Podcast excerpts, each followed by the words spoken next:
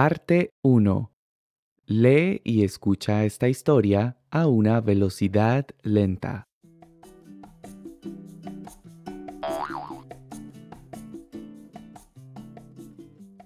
Hola chicos.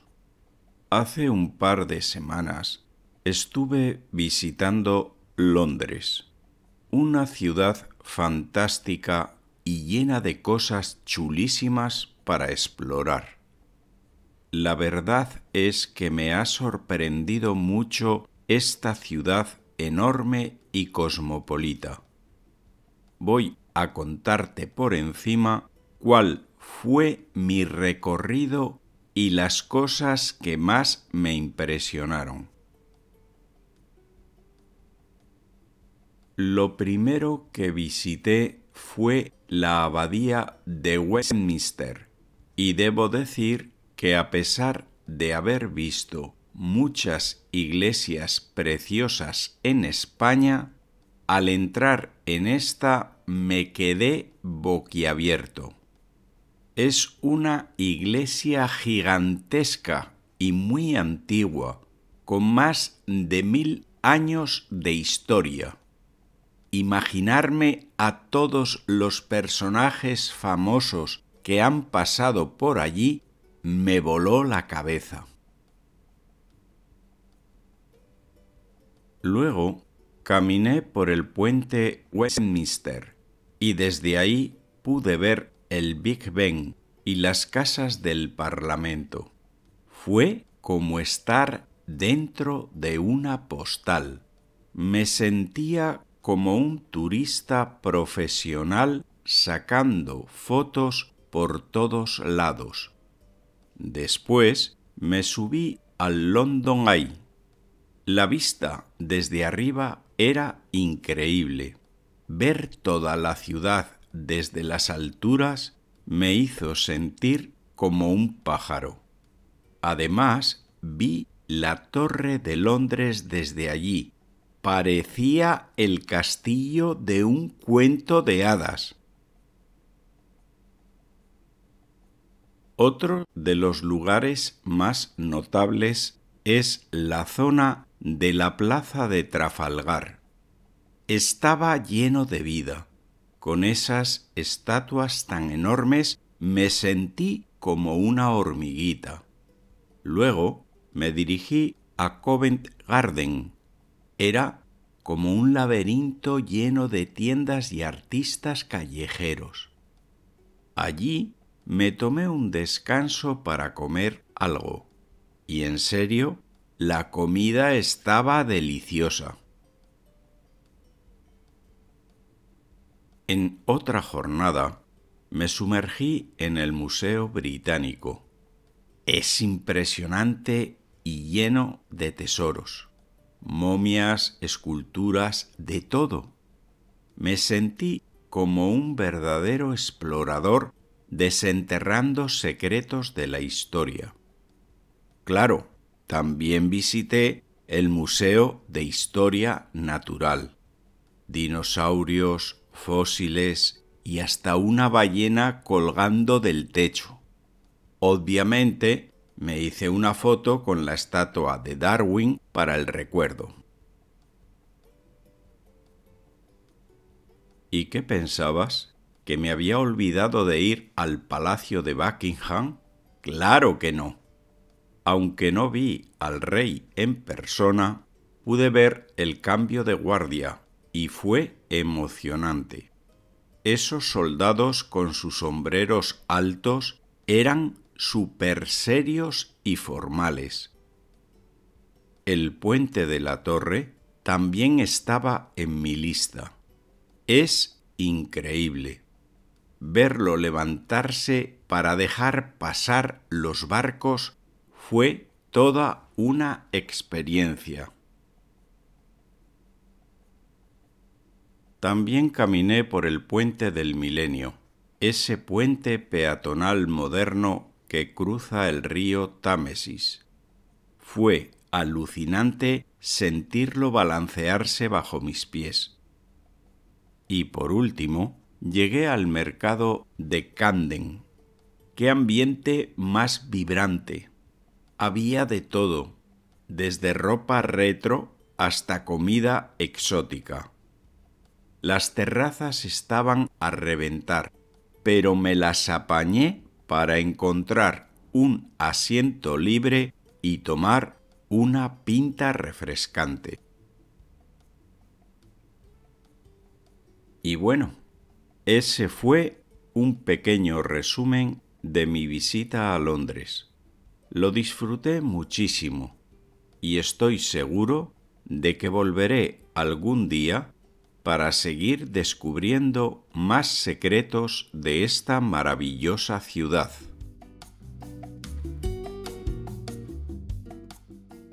Parte 2 Lee y escucha la historia otra vez, pero ahora a una velocidad normal.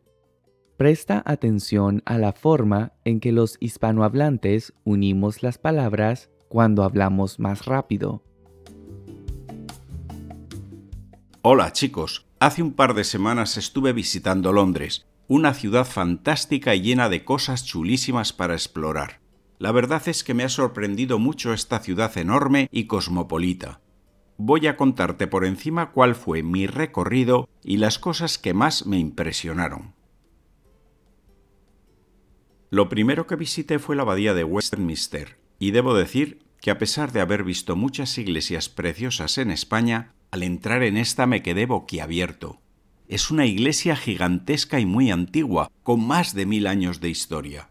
Imaginarme a todos los personajes famosos que han pasado por allí me voló la cabeza.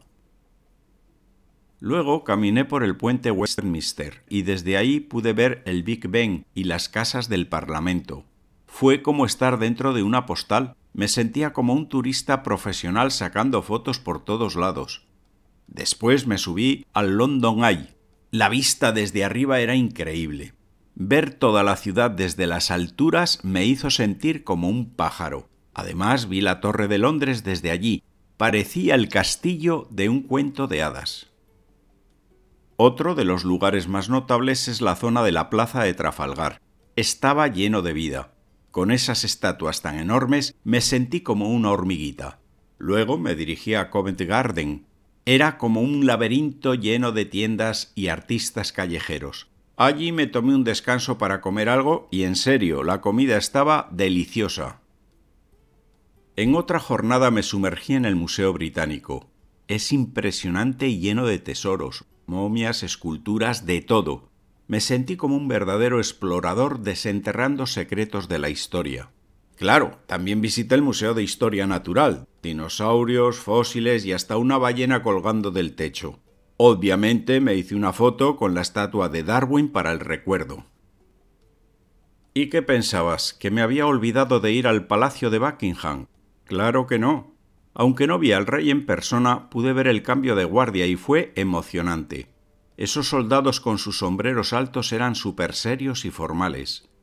El puente de la torre también estaba en mi lista. Es increíble. Verlo levantarse para dejar pasar los barcos fue toda una experiencia.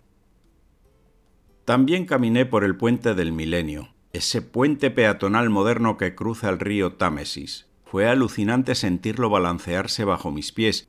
Y por último, llegué al mercado de Camden. ¡Qué ambiente más vibrante! Había de todo, desde ropa retro hasta comida exótica.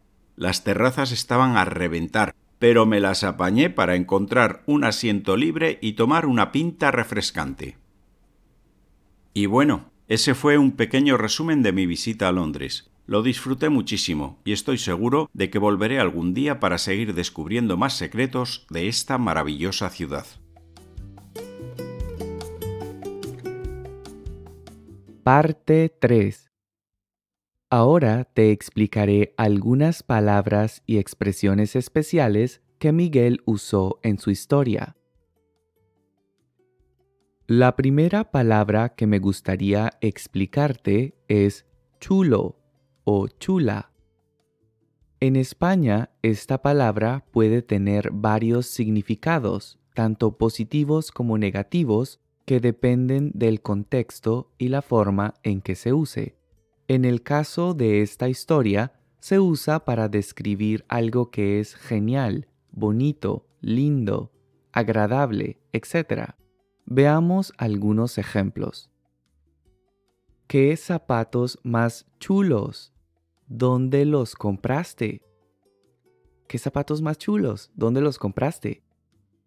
Y otro ejemplo. Juan me regaló una bici chulísima de cumpleaños. Juan me regaló una bici chulísima de cumpleaños. Miguel dijo que nos iba a contar por encima cuál fue su recorrido por Londres. La expresión por encima se utiliza para referirnos a hacer algo de manera superficial, general o sin entrar en muchos detalles. Es decir, se refiere a realizar una acción de manera rápida, abreviada o sin profundidad. Por ejemplo, aunque solo leí el artículo por encima, creo que tiene información muy útil. Aunque solo leí el artículo por encima, creo que tiene información muy útil. Y otro ejemplo. Me encontré a Diana por la calle y me contó muy por encima el problema que tiene con su vecino. Me encontré a Diana por la calle y me contó muy por encima el problema que tiene con su vecino.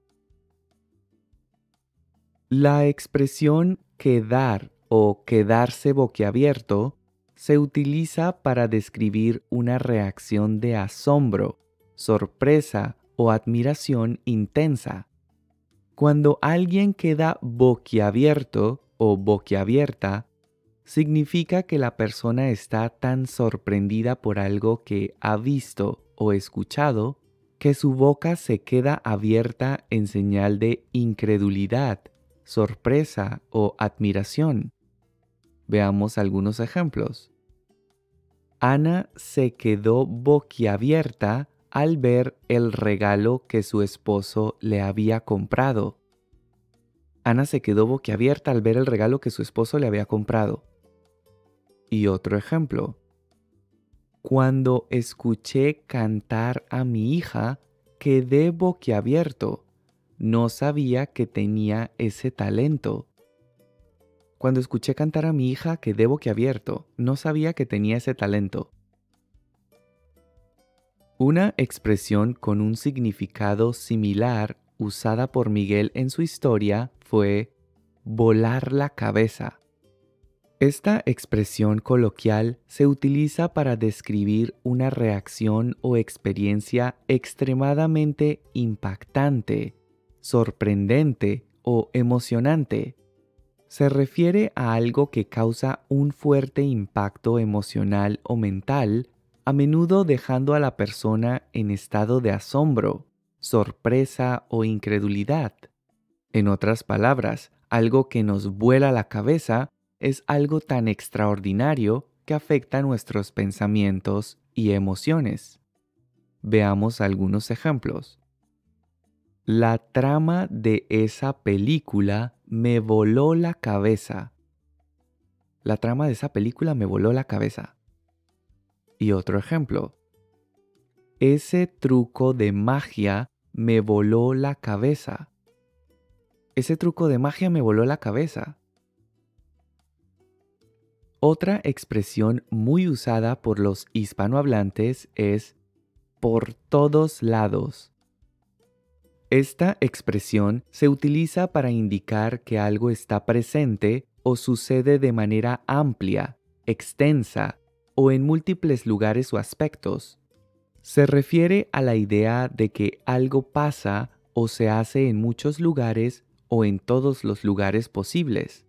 Por ejemplo, estaba lloviendo y cuando llegué a casa había agua por todos lados. Estaba lloviendo y cuando llegué a casa había agua por todos lados. Y otro ejemplo. Perdí mis llaves. Las busqué por todos lados y no pude encontrarlas. Perdí mis llaves. Las busqué por todos lados y no pude encontrarlas. Otra expresión muy común es tomarse un descanso. Esta expresión se refiere a la acción de interrumpir temporalmente una actividad o tarea para descansar, relajarse o recuperar energías. Por ejemplo, he estado trabajando toda la semana. Creo que merezco tomarme un descanso. He estado trabajando toda la semana. Creo que merezco tomarme un descanso. Y otro ejemplo. El verano que viene me tomaré un largo descanso en la playa. El verano que viene me tomaré un largo descanso en la playa. Una palabra interesante usada por Miguel en su historia fue jornada.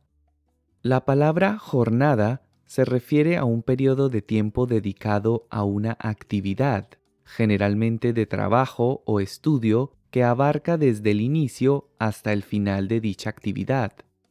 En el contexto de esta historia, se refiere a un día completo en el que se realizan distintas actividades. Por ejemplo, mi jornada laboral empieza a las 9 de la mañana y termina a las 5 de la tarde. Mi jornada laboral empieza a las 9 de la mañana y termina a las 5 de la tarde.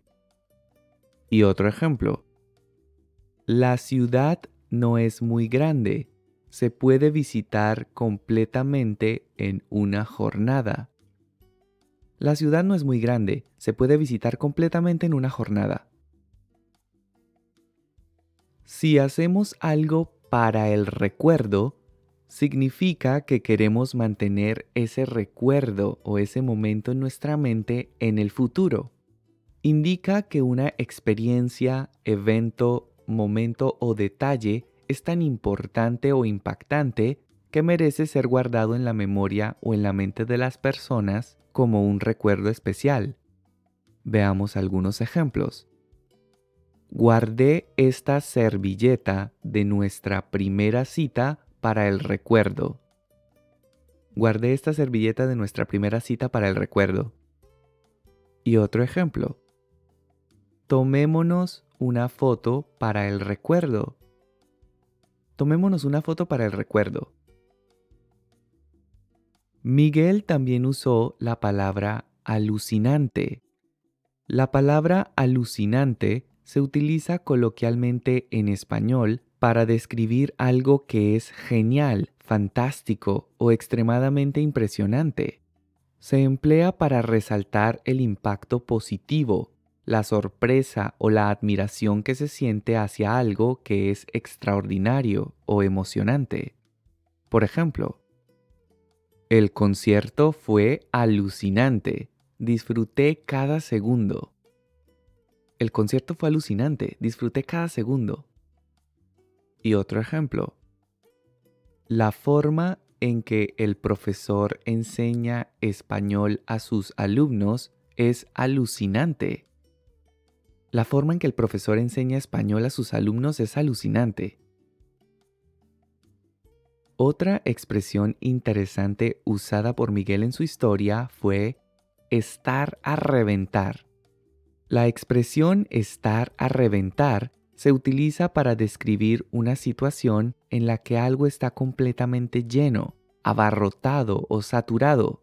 Se refiere a que un lugar, un espacio o un objeto están ocupados al máximo de su capacidad. Por ejemplo, en diciembre las tiendas están a reventar. Todo el mundo quiere comprar regalos. En diciembre las tiendas están a reventar todo el mundo quiere comprar regalos. Y otro ejemplo. Los viernes por la noche el bar está a reventar. Los viernes por la noche el bar está a reventar. Finalmente, Miguel dijo que se las apañó para encontrar un asiento libre. La expresión apañárselas o arreglárselas se utiliza para indicar la capacidad de alguien para solucionar problemas, lidiar con situaciones difíciles o encontrar una manera de salir adelante en circunstancias adversas.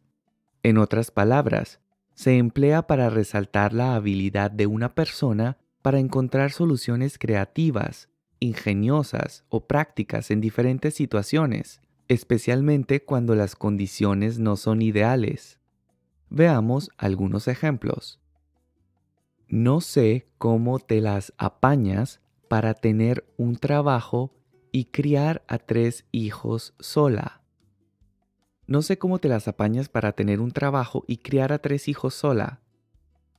Y otro ejemplo. Me las arreglé para convencer a mi jefe de que no despidiera a Juan. Me las arreglé para convencer a mi jefe de que no despidiera a Juan. Espero que estés disfrutando de este video. Si sientes que mi contenido te está ayudando a mejorar tu nivel de español, considera hacer una donación a través de Coffee. Quiero agradecer a todos aquellos que ya han hecho una donación. No saben lo mucho que lo valoro, lo mucho que me motiva a seguir creando contenido gratuito y de calidad. Si tú también quieres apoyarme y hacer una donación, encontrarás este enlace en la descripción del video. Recuerda que puedes seguirme en Facebook e Instagram y que ahora puedes escuchar mi podcast en las principales plataformas.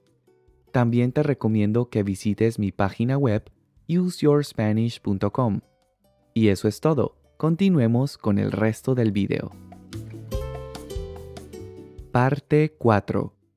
Ahora entrena tu oído escuchando la historia sin leer. Este ejercicio te ayudará a mejorar tu nivel de comprensión auditiva en español. Hola chicos, hace un par de semanas estuve visitando Londres, una ciudad fantástica y llena de cosas chulísimas para explorar. La verdad es que me ha sorprendido mucho esta ciudad enorme y cosmopolita. Voy a contarte por encima cuál fue mi recorrido y las cosas que más me impresionaron. Lo primero que visité fue la abadía de Westminster, y debo decir que a pesar de haber visto muchas iglesias preciosas en España, al entrar en esta me quedé boquiabierto. Es una iglesia gigantesca y muy antigua, con más de mil años de historia. Imaginarme a todos los personajes famosos que han pasado por allí me voló la cabeza. Luego caminé por el puente Westminster y desde ahí pude ver el Big Ben y las casas del Parlamento, fue como estar dentro de una postal. Me sentía como un turista profesional sacando fotos por todos lados. Después me subí al London Eye. La vista desde arriba era increíble. Ver toda la ciudad desde las alturas me hizo sentir como un pájaro. Además vi la Torre de Londres desde allí. Parecía el castillo de un cuento de hadas. Otro de los lugares más notables es la zona de la Plaza de Trafalgar. Estaba lleno de vida. Con esas estatuas tan enormes me sentí como una hormiguita. Luego me dirigí a Covent Garden. Era como un laberinto lleno de tiendas y artistas callejeros. Allí me tomé un descanso para comer algo y en serio, la comida estaba deliciosa. En otra jornada me sumergí en el Museo Británico. Es impresionante y lleno de tesoros, momias, esculturas, de todo. Me sentí como un verdadero explorador desenterrando secretos de la historia. Claro, también visité el Museo de Historia Natural, dinosaurios, fósiles y hasta una ballena colgando del techo. Obviamente me hice una foto con la estatua de Darwin para el recuerdo. ¿Y qué pensabas? ¿Que me había olvidado de ir al Palacio de Buckingham? Claro que no. Aunque no vi al rey en persona, pude ver el cambio de guardia y fue emocionante. Esos soldados con sus sombreros altos eran súper serios y formales. El puente de la torre también estaba en mi lista. Es increíble. Verlo levantarse para dejar pasar los barcos fue toda una experiencia. También caminé por el puente del Milenio, ese puente peatonal moderno que cruza el río Támesis. Fue alucinante sentirlo balancearse bajo mis pies y por último llegué al mercado de Camden. ¡Qué ambiente más vibrante! Había de todo, desde ropa retro hasta comida exótica. Las terrazas estaban a reventar, pero me las apañé para encontrar un asiento libre y tomar una pinta refrescante. Y bueno, ese fue un pequeño resumen de mi visita a Londres. Lo disfruté muchísimo y estoy seguro de que volveré algún día para seguir descubriendo más secretos de esta maravillosa ciudad. Parte 5. Ahora ponte a prueba y evalúa si has entendido la historia de Miguel completamente respondiendo las siguientes preguntas en los comentarios. ¿Cómo se sintió Miguel en el London Eye? ¿Cómo se sintió Miguel en el London Eye? ¿Qué hizo Miguel cuando llegó a Covent Garden? ¿Qué hizo Miguel cuando llegó a Covent Garden? ¿Cómo se sintió Miguel cuando visitó el Museo Británico? ¿Cómo se sintió Miguel cuando visitó el Museo Británico? Y en esta última pregunta me gustaría que compartieras con nosotros tu opinión personal. ¿Qué ciudad te encantaría visitar? ¿Qué ciudad te encantaría visitar? Te invito a que dejes tus respuestas en los comentarios. Y eso es todo por hoy. Espero que hayas disfrutado de este video y que hayas aprendido un montón de cosas nuevas. Si es así, no olvides suscribirte a mi canal, regalarme un me gusta y dejar tus comentarios. De esta forma me ayudarás a lograr que muchas otras personas descubran mi contenido. Gracias por visitar mi canal y nos vemos en una próxima lección. Hasta pronto.